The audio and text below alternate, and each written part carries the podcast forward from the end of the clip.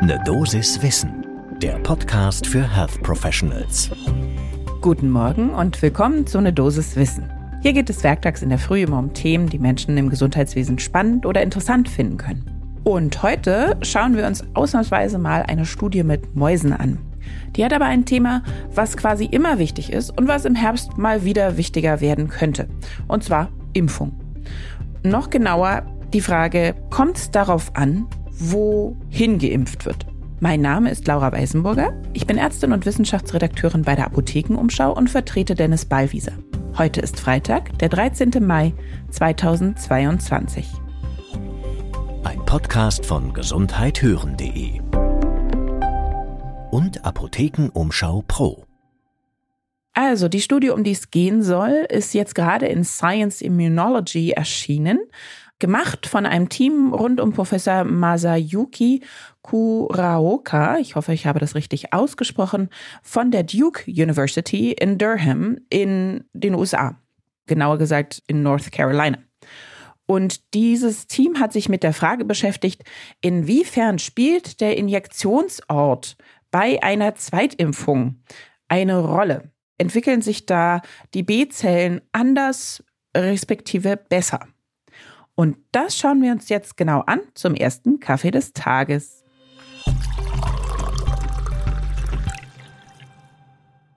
Am Anfang noch mal ein bisschen Grundlagenimmunologie vorweg.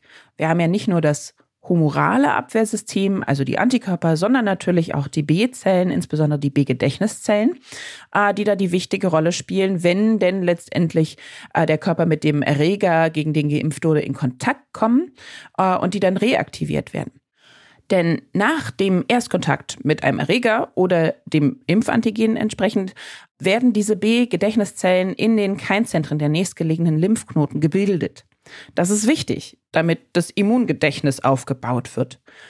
Und wir wissen auch, einige B-Gedächtniszellen kehren in ihre Keimzentren zurück. Die haben da auch noch mehrere Reifezyklen, die sie dadurch laufen.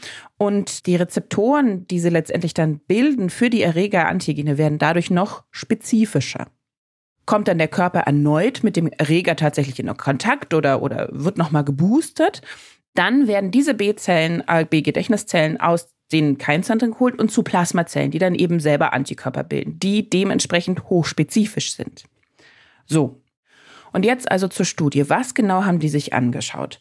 Wie gesagt, hier geht es um Mäuse, nicht um Menschen. Das heißt also natürlich nicht sicher, ob das alles so übertragbar ist. Die haben geimpft und zwar mit Influenza-Impfstoff in die rechte Hinterpfote von den Mäusen der Booster kam dann entweder, so also ein bis drei Monate später, in die gleiche Pfote oder in die gegenüberliegende. Also wie bei Menschen dann übertragen, gleicher Arm, anderer Arm. Und sie haben nicht nur einen Impfstoff genommen, sondern sie haben auch noch zwei aufeinanderfolgende Impfstoffe genommen, die sich in den Antigenen ein ganz bisschen unterschieden haben. So, was kam dabei raus? Also, wurden diese Mäuse bei der Zweitimpfung in dieselbe Pfote geimpft, dann wurden die Keimzentrum effektiver reaktiviert und die B-Zellen, die sehr spezifisch waren, waren mehr vorhanden. Also ich hatte eine höhere Konzentration von denen. Und was auch gezeigt wurde, wenn ich an derselben Stelle impfe, dann spielt es bei heterologen Impfungen, also mit unter leicht unterschiedlichen Antigenen, die präsentiert werden, durchaus auch eine Rolle. Denn die Antikörper, die dann von diesen B-Zellen gebildet werden, die können kreuzreaktiv sein. Das heißt also, sie gehen auf beide Antigene, die erstmals präsentiert wurden. Wurde hingegen in die andere Pfote geimpft, dann fanden sich nicht so viele B-Zellen, die diese kreuzreaktiven Antikörper herstellen konnten. Fazit war also, oder die Annahme, in die gleiche Körperstelle ruft eine stärkere Immunantwort und eine spezifischere hervor. Wir haben wie immer auch ein paar Expertinnen und Experten gefragt, wie sie diese Studie sehen und einordnen würden. Da wäre zum einen Thomas Winkler. Er ist Professor für Genetik an der Friedrich-Alexander-Universität in Erlangen-Nürnberg. Und er meinte, ja, sicher, die, der Effekt ist äh, wohl nachweisbar. Er war allerdings nicht besonders stark und es ist natürlich nicht sicher, inwiefern das wirklich eine Bedeutung für die Schutzwirkung einer Impfung hat. Also ob das jetzt so entscheidend wäre. richtige Anmerkung kam auch noch, die meisten Menschen werden ja sowieso in den gleichen Arm an der gleichen Stelle geimpft. Denn meistens wird nachgefragt, was ist der aktive, was ist der inaktive Arm oder der dominante Arm und man nimmt dann eben dementsprechend den inaktiven. Es gibt allerdings keine Richtlinien dazu, was er auch betonte. Und es wartet halt quasi darauf, okay, wenn jetzt dann noch Studien am Menschen durchgeführt werden, ob es dann nicht sowas durchaus geben könnte.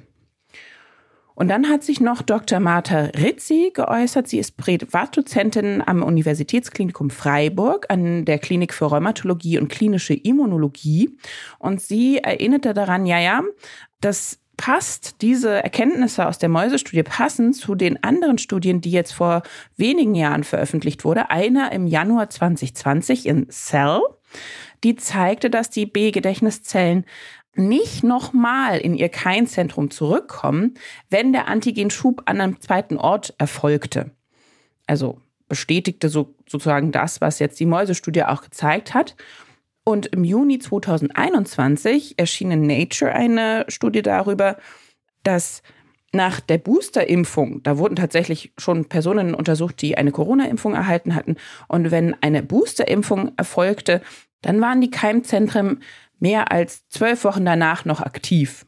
Und alle Probanden wurden eigentlich auch auf die gleiche Seite geimpft. Einer wurde das nicht.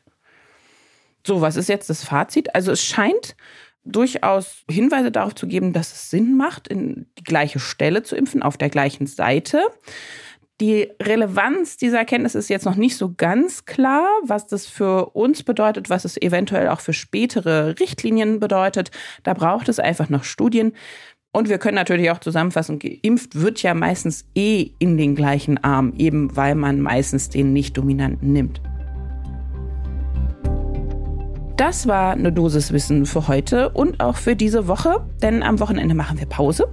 Die nächste Folge gibt es wieder am Montag ab 6 Uhr in der Früh, überall, wo ihr Podcasts hört. Und mein Name ist Laura Weisenburger. Wenn ihr jemanden kennt, für den eine Dosis Wissen auch sehr interessant wäre, dann teilt uns doch einfach oder leitet die Folge einfach direkt weiter. Das freut uns immer sehr.